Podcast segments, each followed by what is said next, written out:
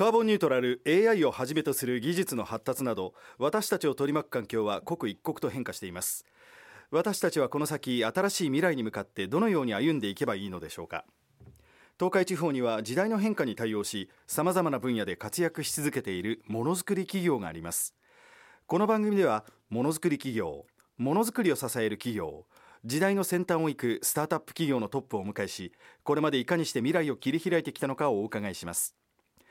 今回は株式会社亀谷義弘代表取締役花井義太郎さんにお聞きします。亀谷義弘は熱田神宮の門前町で創業し不老柿をはじめ熱田の森七里の私などで知られるお菓子どころです。創業74年名古屋市内外に17店舗を構え時代の流れを読みながら和菓子を核としつつ事業を柔軟に変化させています。郷土の史跡をお菓子にした終わりメーカーをはじめ季節のお菓子洋菓子オーダーケーキと幅広く展開しさらに大学生のアイデアをもとにした若者向け新商品の開発や強みであるあんこを生かした飲食部門を立ち上げるなど新境地へと前進し続ける亀谷義弘の戦略に迫ります。東海ものづくり大学開校です。皆様いかがお過ごしでしょう？東海ラジオアナウンサー森高俊です。ものづくり企業のトップに未来を学ぶ東海ものづくり大学。今回は株式会社亀谷義弘代表取締役花井義太郎さんにお聞きします。花井社長どうぞよろしくお願いいたします。よろしくお願いします。さあもうこの地区の皆さんは亀谷義弘といえばもう耳なじみのある、えー、あんこを使った和菓子をはじめ長く親しまれている商品の数々を、まあ、皆さん思い浮かべるでしょう、えー、改めて花井社長どのようなお菓子を製造されているのかご紹介ください亀谷白という名前ではあるんですけども和菓子と洋菓子の製造と小売りをしておりまして、うん。店内にですね和洋合わせて約40種類のお菓子をご用意させていただいています。その中でも、まあ、代表商品がいくつかございまして、はい、不老柿というお菓子がございます、うん。はい、それが今年間販売数60万個以上うちの代表メーカーとなっておりますお菓子はあの甘さを控えました。卵の黄身を使った黄身あんそしてシナモンを使った香りが特徴的でございまして、うん、創業当時から作っております、はい、あとは名古屋の、えー、史跡や地名をですね生かした、まあ、商品開発をしておりまして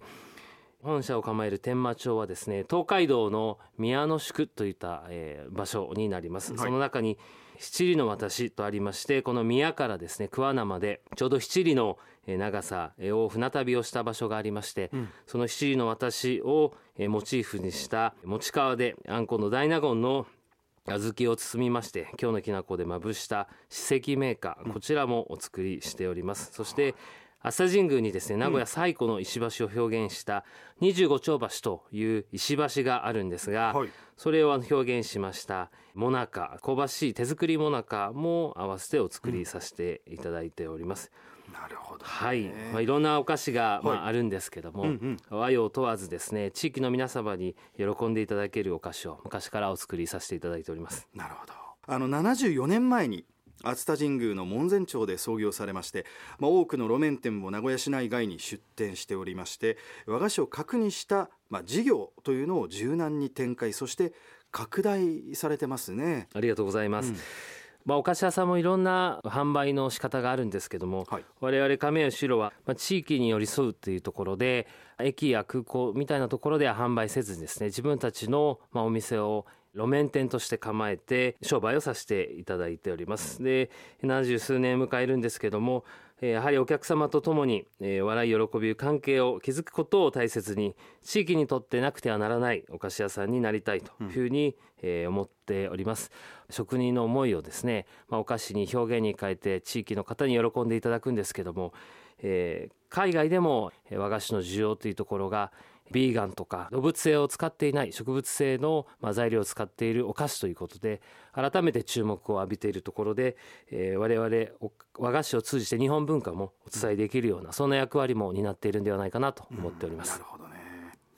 まあ、昔はね花井社長和菓子といえばこういうもんだみたいなこう形があったと思うんですが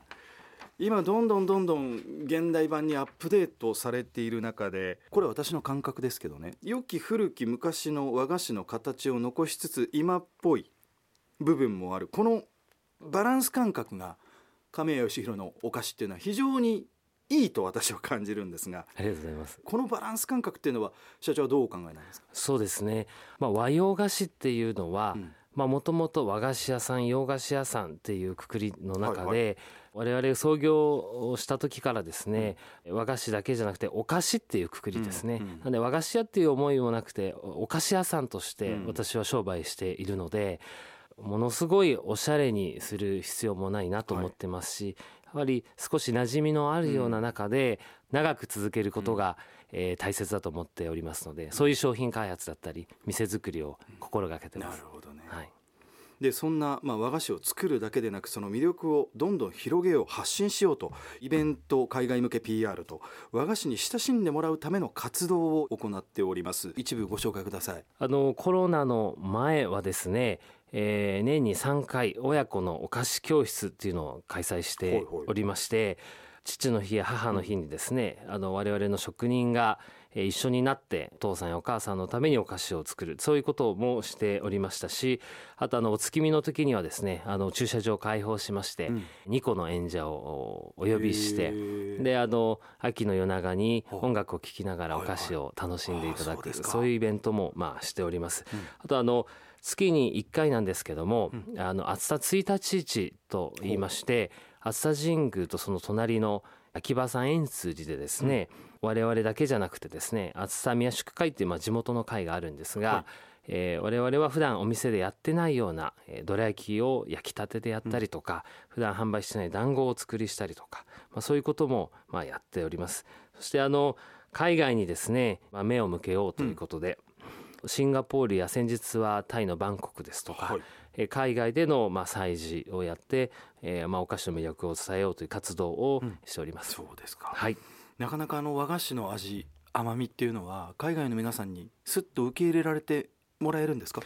これ肌感覚になるんですけども、まあ海外のことをやり始めて10年ぐらいになるんですが、うん、その当時はあんこっていう言葉自体もなかったんですけども。今ではあのやはり、まあ、コロナがあって日本に旅行できない方が YouTube で見たりとか、うん、和菓子のことを知るようになってまだまだあの馴染みは少ないんですけども、うん、昔はレッドビンペーストって言ってたのが、うん、あんこっていう言葉で通じるようになったぐらいやっぱ広まっているんではないかなというふうにも思ってます。そうですか。はいさあそんな中ですね大きな決断をされました。飲食部門第1号あずき茶屋を数年前にオープンされました。こちらのお話を。はいありがとうございます。やはりあんこっていうのはですね、はい、和洋菓子我々にとってはまあ生命線だと思っております。あのあまり知られてないんですけどもあんこを作るのは非常に大変な作業でして、うん、和菓子屋さんの中でも10点中えー、23店舗しか実は自社であんこを作っていないぐらいまあ、大変外注になってしまっております。我々はまあ作る量も多いということもありますけども、うん、自社で豆を選別して炊き上げるっていうところをまあモットーとしておりましてそこにこだわりを持って創業当時からまあやっております。そのあんこをより多くの人に召し上がっていただくためにですね飲食部門のまあ、1号店をあずき茶屋と銘打ちまして長久手の方にオープンさせていただきました、はい、あのお店ではですねあんこを生かしたドリンクですね、はい、あのお抹茶のラテやほうじ茶ラテにあんこを乗せたりとかどら焼きの手作りのプレートがあったりとか、うん、えー、あと通常の商品にあんこをトッピングできるようにしたりとかソフトクリームにあんこを乗せたそういう商品も展開したりとか、まあ、あんこ好きにはたまらないようなお店を運営させていただいてます。そうですか。はい。さああ花井社長まあ、冒頭でちょっと触れましたが大学生のアイデアをもとにした商品開発というのもあります。あの今後の亀井義弘の、まあ、展望を聞かせてください。はいありがとうございます。あの今のお話のようにですね小豆茶屋では、まあ、あんこを使ったメニューで地域の若い方々へのタッチポイントを広めるということをあの、まあ、目標に、まあ、やって、えー、おりますけどもやはり若い方に和菓子を知っていただくお菓子を知っていただくもちろん神谷白を知っていただくっていうことは、まあ、必要だと思っておりますので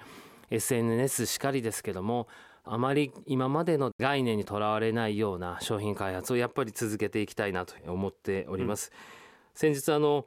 大学生からですね和菓子を広めたいということで、まあ、相談がありまして、うんえー、その中で、まあ、職人を一緒にじゃあ商品開発をしてくださいとお願いをして開発したのが伸びる生キャラメルっていうようなですね。伸びる生キャラメル。はい、これがまたが面白くてですねあの、まあ、わらび餅なんですけども、はあはあ。ご自身でくるくる回してもらうとものすごい伸びるんですね。もう本当につきたてのお餅ぐらい。お餅ぐらいになるような。ビヨーンと伸びると。そうなんですよ。ええええ。でそこにキャラメルをパリッとあったものを入れてですね、まあ、食感も楽しみながら食べるって、へえ。まあ、普段我々じゃまあ考えつかないようなまあアイデアをが大学生の方からいただいて、えーそういう商品にえーが開発できたんです。まあそれは一つの例だと思っておりますけども、まあいろんな商品をやはり開発をして開発をしてそれが世に生み出せるかどうかはまあ別ですけども、お客様に喜んでもらいたいとか職人のまあ尊さだったり技術をですね、はい。世に出してあげるっていうことも、和菓子業界にとってもプラスではないかなというふうに思って、はい、これからも頑張っていきたいなと思ってます。さああ熱田神宮をはじめ由緒ある地に生まれ地域に育むという言葉が亀谷義弘には終わりです、まあ、一方で社長ご自身大事にされている言葉最後にお聞かせくださいはい。まああまりこれっていうのはないんですけど、まあよく自分の中では思っているのはまあなせばなるなさねばならぬ何事もっていうのはまあよくある言葉だと思うんですけども、はいまあその中の僕の解釈としてはやっぱり思いっていうのは一番大切かなというふうに思っております。まあ思いがないと何事も進みませんし、まあどんな状況でもまあ思いがなくなった時点で何もえーゼロ一にもならないと思うので、えーその言葉を大切にしてまあ毎日社員みんなと商売を頑張ろうと過ごしております。はいわかりましたあの今後も何世代にもわたって素晴らしい和菓子を作り続けてくださいありがとうございます。どうもありがとうございます。株式会社亀谷義弘代表取締役花井義太郎社長でした花井社長どうもありがとうございましたどうもありがとうございました。